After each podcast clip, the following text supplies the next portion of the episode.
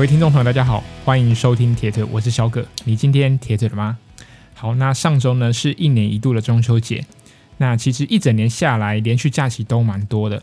那当然包含了中秋节、端午节，甚至华人最爱过的呃过年春节的时候呢，其实这些节日大多跟食物脱离不了关系，所以可以在社群媒体上面看到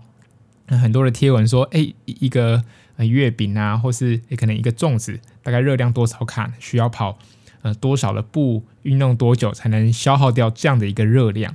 其实我觉得，对于吃东西这个观念，我自己觉得应该是吃越多，你反而运动量会越多。就是你不用担心你今天吃的东西是不是过量或过多。其实我们呃有在运动的，其实我们对于自己的身体反应应该都是非常的清楚跟了解。你今天。吃的量是多是少，其实你自己都很明白，心中都有一把尺。那甚至说，你今天吃的东西对身体的好是坏，其实长时间下来，我们都知道哪些东西对自己身体最有帮助，哪些东西呃可能是不会有害身体。那有些东西可能是对身体是会造成影响，甚至要影响到运动表现。那其实很多跑者啊，或是运动员，其实大家都会有一种，因为你吃太多东西。或是运动量变少，其实心里会有那种良心不安的状况，其实这都是非常正常的。但是我觉得，其实过节嘛，一年其实也不过几次而已，所以这时候呃聚在一起跟大家烤肉啊，吃吃东西，吃一些高热量的东西，其实也无妨，呃，不用太过担心。而我们玩铁人的，或是运动量更大的人，其实我们假期越多，反而会越做越做越多那种更疯狂的事情。你看，有人说啊，走得快，你一个人走；那要走得远呢，那一群人走；那要走得又快又远怎么办？那只好找一群疯狂的人走。对，那像台湾啊，最喜欢像骑脚车，也一日北高、双塔、五岭，那甚至有人跑步，呃，连续假期动辄可能每天都可以跑个二十公里以上，都是大有人在的。所以其实越是到了这种连续假期的时间，我们运动量反而是越大。所以其实真的不用担心体体重的上升。那其实我最近大家看下来，其实不论是在自己在社群平台上面，或者是你骑车跑步在外面，可以看到，哎，我们呃越来越多人到户外运动。当然现在一样，因为一样要受到就是在户外戴口罩政策的影响，所以其实多数人还是会选择戴口罩出去运动的。对，相较于之前三级警戒，大家都在室内运动，现在是啊，越来越多人，呃，愿意是勉强戴着口罩，然后出门运动。可以说明一件事，其实我们人在一个长时间或是在一个固定的空间待久了，其实精神是会疲乏。你就算你有训练台，你有跑步机在家里，你可能跑上一个月、两个月，还是会疲乏。毕竟，我觉得人就是比较偏向活在户外的一个。呃，喜好活在户外的一个生物，对，你看，像现在秋节的出去的人潮也渐渐越来越多。那大家对于防疫，就是这种限制我们人生，有点限制人生自由的那种感觉，其实我们会对于这样的一个政策渐渐麻木。而且，如果又当这个政策并不是那么的明确或是那么的强制的话，其实我们的对于这种东西会渐渐的疲乏。那我觉得这都是非常正常、正常的现象，所以现在越来越多人出去户外，那上山的人也越来越多。尽管现在的山屋呢，可能有人数、游客数量的整个限制，但其实也不会到影响我们想要出去的心情。其实转换心境或是转换环境这件事情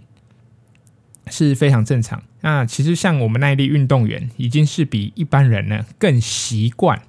就是单一的一个动作，像我们跑操场一圈一圈一圈。那如果你今天要跑个十六公里，等于你要跑个四百公尺操场跑个整整四十圈。那像是疫情中训练台也是一样，有人可以骑一个小时、两个小时，甚至五到六，甚至到十个小时都都有人在做这样的事情。所以，我们这呃喜欢玩这种耐力运动人来说，重复做一件事情。对我们来说，其实是非常适应。那当然包含游泳一样。那游泳，你除了游开放性水域之外，其实在游泳池二十五公尺、五十公尺，就就很真的就是在像鱼一样，就是在那个小小的水族缸里面来不断的前进来回、前进来回。所以对于重复操作这件事情，我们呃有在运动玩耐力运动人，已经比其他呃玩球类运动或是竞技运动人更习惯这种反复操作一个动作。我们对于一个很无趣、重复、呃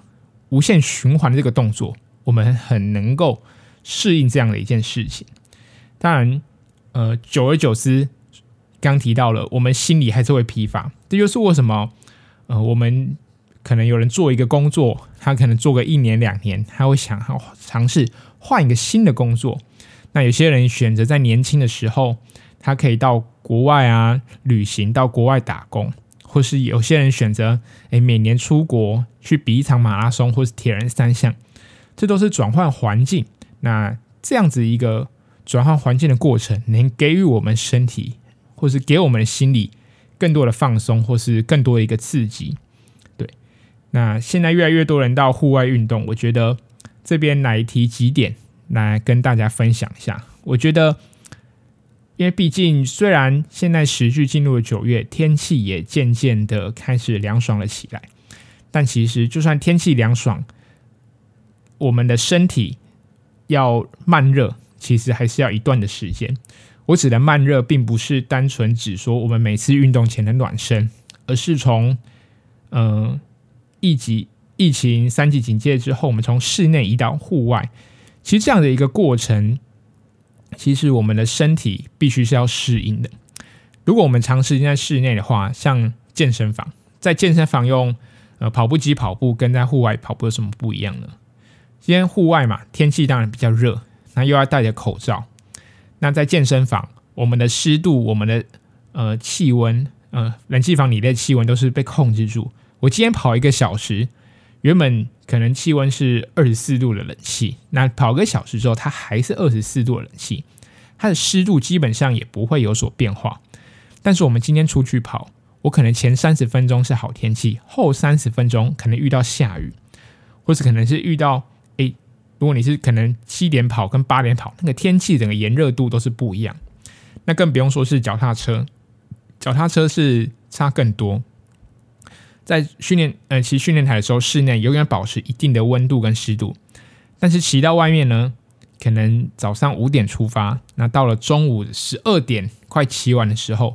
基本上那个天气已经是非常非常的炎热。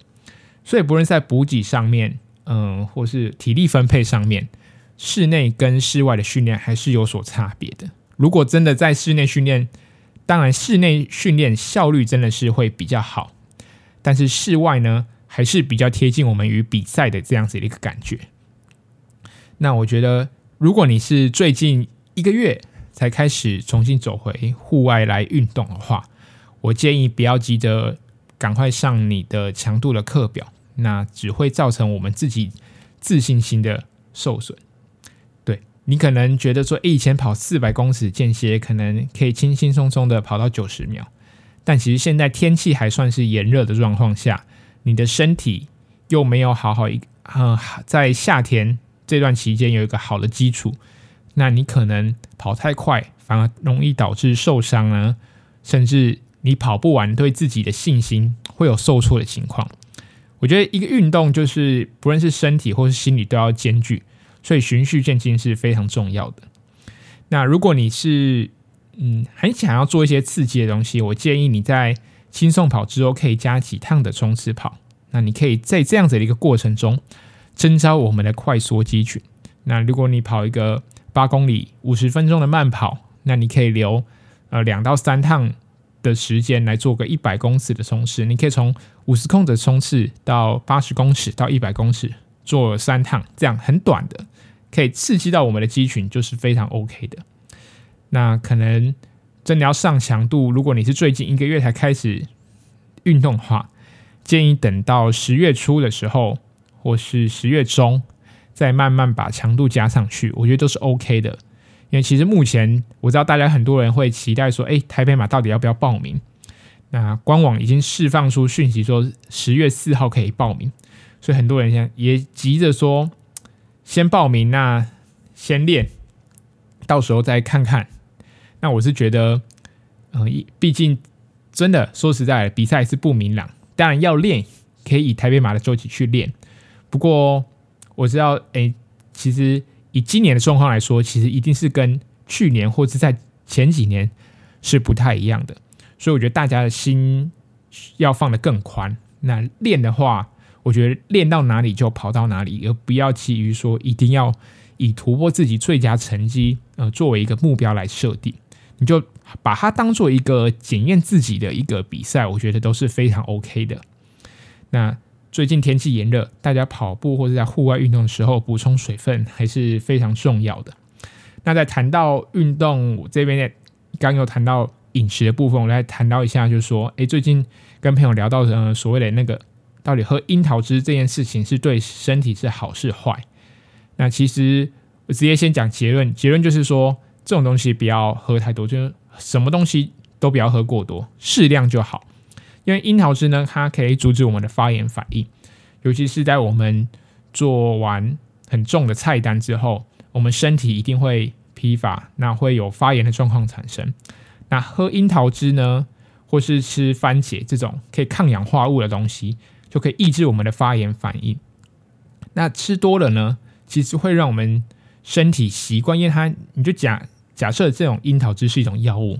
你那种药吃习惯，你就会对它产生依赖性。那渐渐的，呃，抗发炎其实应该是身体本身可以自己处理的一个过程。你反而去让更多外界的物质来介入这件事情的话，久而久之，你对身体的适应能力会变得比较不好。所以一般来说，我喝樱桃汁的时间通常是假日长距离到可能长距离 long run 或是。在外骑乘超过四五个小时后，我才会选择喝樱桃汁来帮助恢复。那一般的时候，如果只是一般的课表、一般周间的课表的话，我顶多就是维持平常的饮食，那顶呃会在睡前喝那种弱蛋白的高蛋白来帮助修复。对，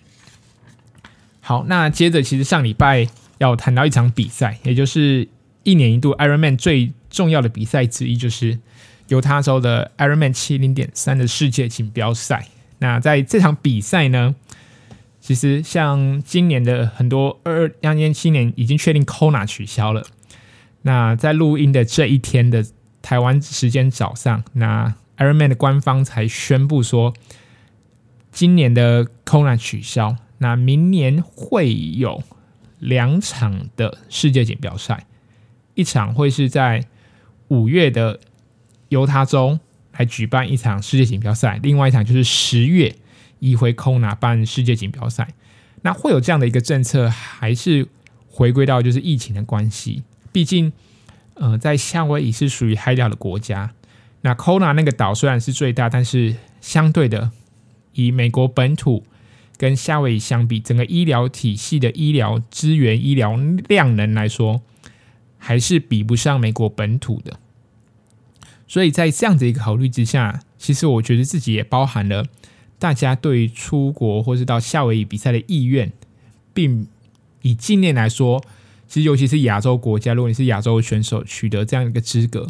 然后要飞到夏威夷比赛回去，你可能部分的国家政策是需要隔离的，一定会影响到选手参赛的意愿。所以，进而如此，在多方的考虑考量之下，那 Ironman 有这样的一个决定。所以，嗯、大家我觉得还是以观望的态度来看一下这场比赛。不过，回到我们呃现在要谈的呃七零点赛的世界锦标赛，那这场比赛呢，稍微先简述一下它整个嗯、整个赛道，因为它的单车有九十 K 嘛，那它爬升将近一千公尺，那在二十一 K 的跑步呢，爬升也有三百九十四公尺。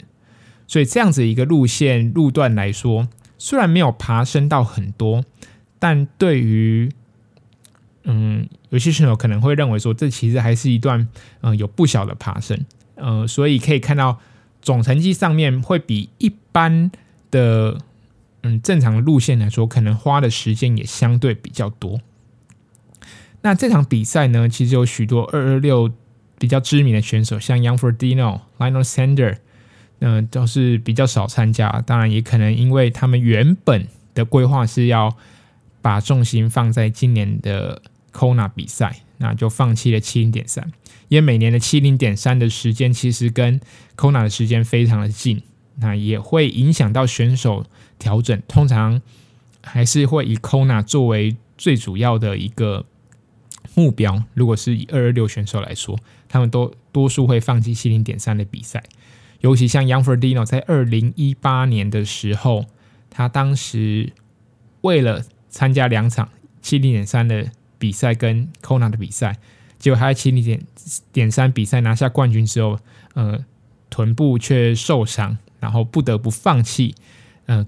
隔几个月 Kona 的比赛，所以等于是算有点因小失大。所以这样子的一个情况呢，让许多呃选手呃并没有参加到这场的七零点三的世界锦标赛。当然，还是有许多非常优秀的选手来参加这场年度的重要盛会。那来谈一下。嗯、呃，这场比赛我是事后才知道说，哎，原来呃职业选手跟呃分龄组的选手，他们遇到的赛况是完全不一样的。尤其是在职业选手比赛结束后，其实现场的天气是逐渐变差，听说还有狂风暴雨的状况产生。所以后面看了一些，呃，回去看了一下他们的成绩，发现，哎，真的是。不如我想象中的那么样的快速。等下在这边再跟大家来分享来谈。那先谈一下男子第一名的 Iden，那他又很成功的拿下经典赛的世界锦标赛的冠军。那他今年其实说顺也不是很顺啊，说状况调整很好，因为他毕竟以艾登来说，他的重心还是希望原本就是放在呃七八月的奥运的备战。那他的队友 Blummenfelt 其实状况也是非常好，所以艾登在奥运连前三名都没有。那在后面的 Collins Cup 当然报这一场的七点三，我觉得他的身体或是他的训练可能越来越贴近，还是比较适合一一三这样一个距离。那虽然他这次的游泳并没有来得非常突出，但是在单车。的表现上以一小时五十八分五十九秒，也是全场唯二把单车骑进两个小时的男子职业选手。那跑步不用说，那跑步基本上算是 Iden 的强项。他以一小时十一分三十二秒的成绩，跑出了全场职业男子组最快的一个成绩。那我觉得这个这一次最让我比较压抑的是，他在单车上面以一小时五十八分五十九秒的成绩。以这样的一个成绩，可以让他奠定了就是拿这场比赛第一名的基础。我觉得这是非常令人呃觉得惊讶的一个数据。毕竟艾登过去在单车表现上并不是那么的亮眼，尤其他今年可能又必须在奥运公路车上，还有呃骑乘那种计时车、铁车的上面。姿势的转换、身体的转换，其实都是需要调整。所以他今年能够骑出这样一个成绩，我觉得未来他的成绩说不定还有机会能够再往上提升。那他总成绩是三小时三十七分十三秒，也是非常一个快。尤其是在这场比赛有一定爬升的一个状况下，这场比赛还是非常非常的漂亮，能够拿下第一名。那女子组终于可以换人当了，今年终于轮到。Lucy Charles 来拿下女子组的第一名。那我觉得有在 follow Lucy 的影片，可以发现，其实她今年的状况都调整的还不错。对，她游泳以二十四分三十六秒的成绩，还是一个非常非常快。那单车是两小时十四分五十九秒，是女子第一快。跑步呢，一小时十八分四十八秒，也是职业女子组第一快的。那跑步这个成绩也是女子唯一一个跑进八十分内的一个女子选手，所以可以说 Lucy 虽然她原本的目标也是放在嗯原定十月份的 Kona，但她能在这样的一个过程，在接受 Kona 取消到拿下七零点三冠军，我觉得能那么快去做调整，不论是心态上的调整，或是课表上的调整，我觉得都是对 Lucy 而言是非常不容易，那当然，我觉得他状况很好，所以相对的，他就顺势拿下这场比赛的冠军。那来谈一下 Lucy，其实他这场比赛应该说 Ironman 锦标赛，Lucy 第一次拿下第一名的头衔。那他过去一直都是扮演非老二哲学的一个，他几乎是几乎是完美呈现老二哲学的一个职业选手。那他的实力不在话下，其实基本上只要有他的比赛，对手一定是非常感到非常大的压力。那回去看他的，那我在我的粉丝专页有有分享到他这一次的影片，那整整个。片段大概十八到二十分钟，我觉得很精彩。那里面有很多他训练的画面，也有他谈他这一路训练来训练过程的一个感受。尤其是他以过去啊，一直是以第二名的角色，这样子一个角色对他而言，并不是一种灰心丧志的感感受，反而这样子的一个名目。或者大家可能会亏他说啊，怎么又第二名？对他来说，他是一个可以让他持续进步的一个动力。所以他在影片一开始就说：“I can finally say I'm a world champion。”因为从 Lucy 他是二零一六年开始转战职业铁人三项选手，那到二零一七年参加 Kona 就拿下了第二名。那其实到这一场二零二一年的青年山世界锦标赛，中间整整四年左右的时间，他终于拿下了冠军。虽然对职业选手来说啦，只呃冠军其实永远只有一个。那第二名跟第一名的差距，可能他们今天比赛差距很近，可能一分钟也好，三十秒也好，但其实这个背后或是这样子一个头衔。对职业选手而言是非常大的一个差距。那虽然 Lucy 也说这样子一个头衔对他而言并不是非常在乎的事情，因为他更在乎的是每次比赛的结果能不能这样的一个结果是好是坏，那能不能找到对下一次目标的渴望，才是一个职业选手的一个本质。那回归的以 Lucy 来说。我觉得 Lucy 教给大家的更多的是铁人三项这个运动的本质，因为它不单只是一个呃长距离的耐力运动，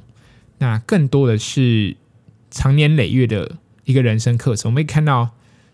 冠军就是那通过终点线的那一秒钟，但是其实这个是从二零一七年到二零二一年四年的时间，呃，Lucy 在每一次的训练过程中。他可能拿下第二名之后，他就问我自己，问自己说：我到底有没有机会拿下第一名？或是说我到底距离第一名还差了多少？那 Lucy 也用他这一次的冠军来诠释说：你只要努力，就有机会呃成为冠军，也不要觉得说呃第二名是不好的这件事情。当老二哲学能让你在这条路上能维持一定前进的动力。这个也是非常重要的。好，那我们谈回来这场比赛，因为其实大家如果只看男子跟女子，我觉得就看太少。我觉得大家可以翻一下我们分龄组的成绩。那像我现在已经三十岁，所以我会去看了一下我们 M 三十到三十四这个组别的人到底有多强，或是现在世界级的水准在到底在哪边。我们可以看一下这个年龄组是非常非常可怕。刚刚已经有提到，这场比赛分龄组遇到的天气状况是比职业选手还差上许多的。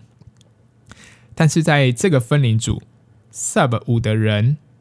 跑在比赛中低于五小时的人，总共有九十九位选手。那在四个小时三十分的，还有二十一位选手。那女子组也是非常非常可怕。那你去看女子组，基本上从二十五岁、三十岁、三十五岁都可以看到有女子选手，呃，跑进五个五个小时之内。当然我知道，